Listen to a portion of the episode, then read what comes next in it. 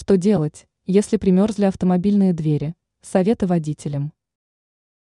Температурные качели и ледяной дождь могут привести к примерзанию автомобильных дверей.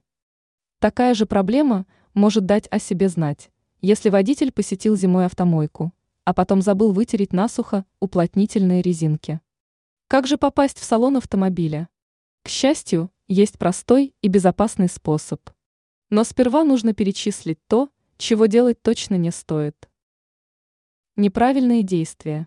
Некоторые автомобилисты, столкнувшиеся с частой зимней неприятностью, начинают сильно дергать замерзшую дверь. Это грубая ошибка, ведь высок риск порвать уплотнительные резинки и сломать ручку. Некоторые водители начинают лить на покрытый ледяной коркой участок кипяток. Это тоже серьезная оплошность.